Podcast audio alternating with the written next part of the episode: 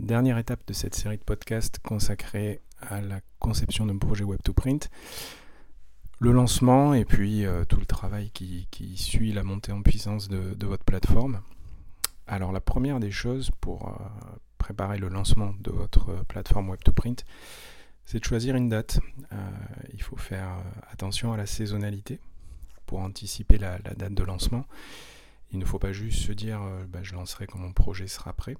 Euh, l'imprimerie euh, est soumise à une forte saisonnalité, calquée sur celle de l'activité commerciale, mais c'est vraiment il faut en tenir compte au moment du choix de cette date de façon à ce que vos clients puissent être réceptifs. Donc typiquement, il y a deux grandes périodes à éviter, je pense, pour un, lancement de plateforme web to print, c'est euh, la période de l'avant-été, en gros de, la mi-mai jusqu'à euh, la mi-juillet, et euh, la période des fêtes où vos clients, qu'il s'agisse des commerçants ou des entreprises, sont dans une période d'intense charge avant la, des vacances ou, des périodes de fin. Donc c'est ce qu'on appelle la, la peak season. Et donc il n'est pas recommandé de lancer une nouvelle offre à ce moment-là parce que simplement euh, vos efforts marketing risquent d'être dispersés et de ne pas porter leurs fruits euh, au niveau maximal de puissance. Donc je vous recommande de privilégier des périodes où vos clients sont disponibles et réceptifs. Alors bien sûr, ça va être très dépendant de l'activité ou aussi de la saisonnalité propre à vos clients, mais en général, le début d'année, voire les mois d'été ou la rentrée scolaire sont des périodes intéressantes parce que les clients ont une certaine euh, disponibilité ou sont en recherche d'achat. Donc euh, ça peut être un moment intéressant pour le, pour le prévoir. Donc ça veut dire que votre rétro-planning doit être calé aussi en fonction de, de cet élément-là. Ensuite, le lancement, il y a deux écoles. Soit l'école où on fait voilà, directement le grand lancement avec tambour et fanfare, soit un lancement graduel. moi, je suis plus euh, fervent défenseur de la seconde option, c'est-à-dire d'y aller progressivement. C'est un petit peu comme quand on fait de la plomberie, euh, on ne fait pas euh, la mise en eau totale d'un coup. On commence à faire une mise en eau, on regarde s'il y a des fuites, on corrige et puis après on fait la mise en eau finale. Bah, pour un site e-commerce, c'est la même chose on commence doucement à monter avec quelques clients, des clients éventuellement test ou autres. On se teste, on se rôde sur des commandes réelles qu'on va fabriquer. Et puis quand vraiment tout fonctionne bien, c'est à ce moment-là qu'on déclenche les campagnes publicitaires pour faire venir beaucoup de clients. Il n'y a rien de pire que de lancer des grosses campagnes, d'avoir une grosse affluence sur votre site et puis un site qui ne marche pas. Parce que vous créez de la frustration, tout l'investissement que vous avez fait en marketing est en pure perte. Et puis surtout, en fait, euh, ça entache l'image de la marque de votre site. Et ça, euh, c'est durable. C'est-à-dire qu'on va se dire, ouais, ok, c'est un joli site, mais ça marche pas, donc je n'y reviens pas. Donc vraiment éviter ce, syndrome. Globalement, le séquençage euh, que je vous recommande, c'est de faire la recette finale sur le prototype euh, terminé, enfin voilà la, version quasiment de prod. Vous faites des tests internes, ensuite vous enclenchez avec des tests avec des clients clés, quitte à les rémunérer ou à les dédommager avec euh, par exemple des bons d'achat ou des avoirs euh, ou en imprimant gratuitement leur, leur commande en, contrepartie du temps qu'ils vont consacrer au test de votre plateforme. La décision du lancement doit revenir au comité de pilotage et à partir de là, donc, euh, vous faites ce qu'on appelle un soft launch, un lancement doux. Donc, comme je vous le disais, vous, ouvrez la boutique publiquement, une publicité minimale. Vous lancez vraiment des commandes réelles avec des vrais clients nouveaux ou autres, mais en petite quantité. Et quand tout fonctionne correctement, là, vous déclenchez le hard launch. Donc, c'est le lancement public avec euh, le démarrage des campagnes des publicités. Et puis, vous montez en puissance. Ça veut dire que typiquement, vos budgets, par exemple, euh, d'AdWords, tous les budgets publicitaires que vous pouvez réaliser de manière progressive, bah, vous ouvrez le robinet petit à petit. Vous n'ouvrez pas tout en grand dès le début. Ensuite, dès que votre boutique commence à recevoir des clients et des commandes, il est très important de la monitorer. La monitorer pour deux raisons. Bah, tout d'abord, s'assurer de sa disponibilité, en fait, Un site e-commerce, c'est entre un moteur de voiture et puis un organe vivant, je dirais. Euh, auquel il peut arriver d'avoir des OK, des suspensions, des choses qui se passent dont vous ne vous rendez pas, toujours compte. Et là aussi, il n'y a rien de pire que d'avoir des clients qui vous disent bah, votre site il marche pas, quand je me connecte ça marche pas, il y a une erreur, c'est lent. Donc, euh, première des choses à faire, c'est de mettre des sondes sur votre site qui vont tester à intervalles réguliers, d'une part que le site soit disponible, c'est-à-dire qu'il n'y ait pas de, page d'erreur euh, lorsqu'on se connecte dessus, éventuellement que le parcours d'achat réponde bien, et enfin que sa rapidité et ses temps de réponse soient corrects. Donc il y a des outils comme par exemple Pingdom ou FreshPing qui réalisent ça de manière très simple et qui vont vous envoyer des alertes dès qu'ils vont détecter que votre site ne répond plus. Ça, ne concurrence pas les outils de monitoring des serveurs, mais surtout ça donne une vision du point de vue du client. C'est très très important. Ce ne sont pas des outils très coûteux, mais ce sont des outils vraiment euh, essentiels. Ensuite, il vous faut créer un tableau de bord avec vos indicateurs euh, clés de monitoring de votre activité. Alors au niveau des tableaux de bord, pas la peine d'en avoir 10 euh, euh, pages avec 40 000 indicateurs. Une petite dizaine suffit amplement à partir du moment où vous les suivez de manière très régulière. Donc ce que je vous conseille en termes d'indicateurs, c'est de commencer par suivre l'audience de votre site, c'est-à-dire le nombre d'utilisateurs, de nouveaux utilisateurs, le nombre de sessions, la durée de session et le nombre de pages vues. Ça, c'est la première des choses. Ça va vous donner un petit peu euh, une idée du trafic qui est généré euh, sur votre site. Ensuite, vous allez analyser le taux de rebond. Le taux de rebond, ce sont les personnes qui viennent sur votre boutique et qui repartent. Et ce taux doit être ben, le plus bas possible. Alors c'est normal qu'il soit élevé au début, mais un taux de rebond qui reste élevé, ben, c'est de l'argent qui est jeté par la fenêtre. Et puis surtout, c'est le témoin qui a quelque chose qui ne va pas dans votre message, dans votre page ou dans la rapidité de votre site.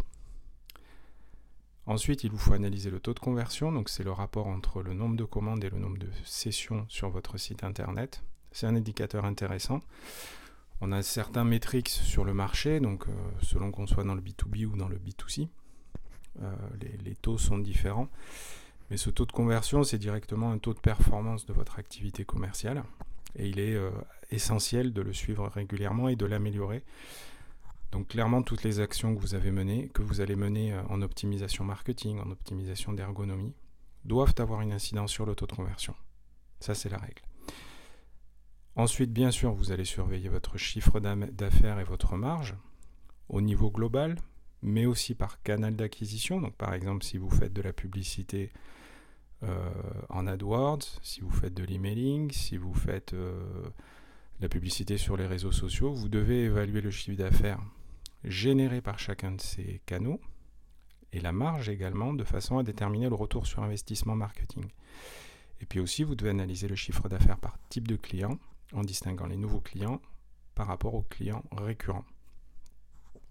Ensuite, observez le nombre de transactions, le panier moyen, un élément important pour euh, les prévisions de vente et puis un petit peu l'analyse de, votre clientèle, et votre taux d'abandon de panier, c'est-à-dire le nombre de paniers abandonnés par rapport au nombre de paniers total qui ont été euh, créés. Et puis enfin, j'en parlais au début, monitorez dans votre tableau de bord la vitesse de votre site. Donc d'un côté en temps réel avec Pingdom ou FreshPing par exemple, et aussi régulièrement avec Google Analytics euh, ou d'autres outils Google qui vont vous dire si votre site est lent ou rapide, parce que ça, ça aura une influence directe sur le taux de conversion, on en parlait, mais aussi sur votre référencement. Avec ce tableau de bord, euh, il est indispensable de s'en servir pour prolonger votre comité de pilotage, même après le lancement. Tous les mois, vous devez faire des points, vous devez évaluer vos indicateurs. Vous devez envisager des évolutions fonctionnelles. Vous devez observer les concurrents pour voir peut-être ce qui manque ou ce que vous devez ajouter. Et puis surtout, vous devez euh, faire remonter le feedback de vos utilisateurs. Ça, c'est quelque chose qu'on a tendance un petit peu à oublier, c'est-à-dire qu'on lance un site internet, un site e-commerce, euh, il est livré, et puis là, on se concentre sur la production et sur la publicité. Et on se dit, bon, le site, maintenant, c'est bon, il est fait, on n'y touche plus. Non. Un site, c'est un chantier permanent, avec des micro-optimisations euh, tout le temps, de manière récurrente. Et c'est cette optimisation euh, en fil continu qui va faire que petit à petit, votre site va devenir sinon parfait, mais tout du moins vraiment un outil optimal par rapport aux attentes de vos clients.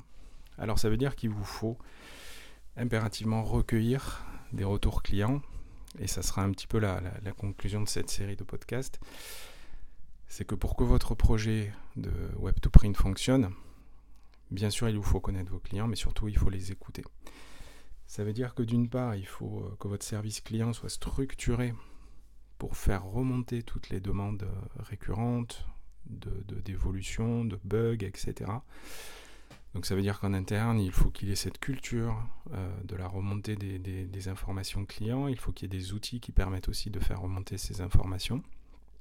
Et puis là, moi je vous conseille vraiment, en tant que chef d'entreprise ou chef de projet, de vous astreindre deux heures par jour, ou si c'est trop compliqué, mais peut-être euh, au moins une fois par semaine, surtout en phase de lancement, de prendre le téléphone et de répondre aux clients.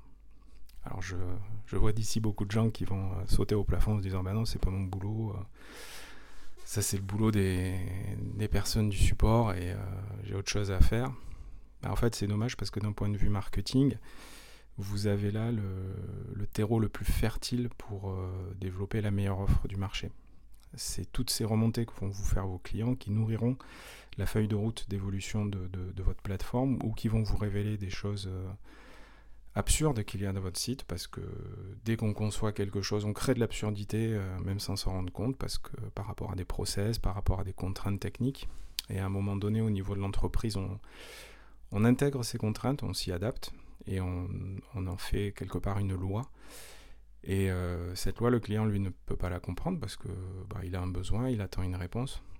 Et euh, malgré toutes les justifications qu'on peut lui donner d'un point de vue technique ou autre, ça reste absurde.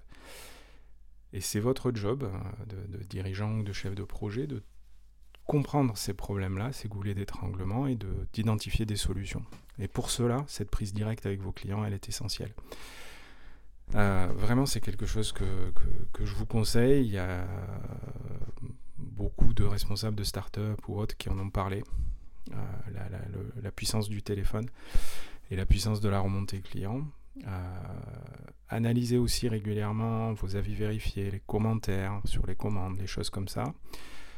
Rappelez des clients un petit peu euh, de manière spontanée en lui disant écoutez voilà je suis le dirigeant de telle entreprise euh, on est content de vous avoir comme client qu'est-ce que vous pensez de nos services? C'est pas un exercice spontané mais c'est vraiment quelque chose qui vous nourrira et puis aussi, de la même manière, il y a une formule euh, dans le e-commerce que, j'aime beaucoup, c'est Eat your own dog food. Mangez votre propre nourriture. C'est tout bête, mais utilisez votre site. En interne, forcez vos équipes à passer par votre site pour euh, réaliser des commandes, des commandes internes. Euh, par exemple, le service marketing, s'il a besoin d'imprimer des produits que vous-même vous réalisez, plutôt qu'ils envoient un mail au service commercial ou à la production, dites-leur non, non, tu vas passer par le site pour faire ta commande, tu te mets dans la peau d'un client. Et de cette manière-là, en vous comportant comme un client, vous ferez remonter des idées, vous ferez remonter des bugs, vous ferez remonter des améliorations.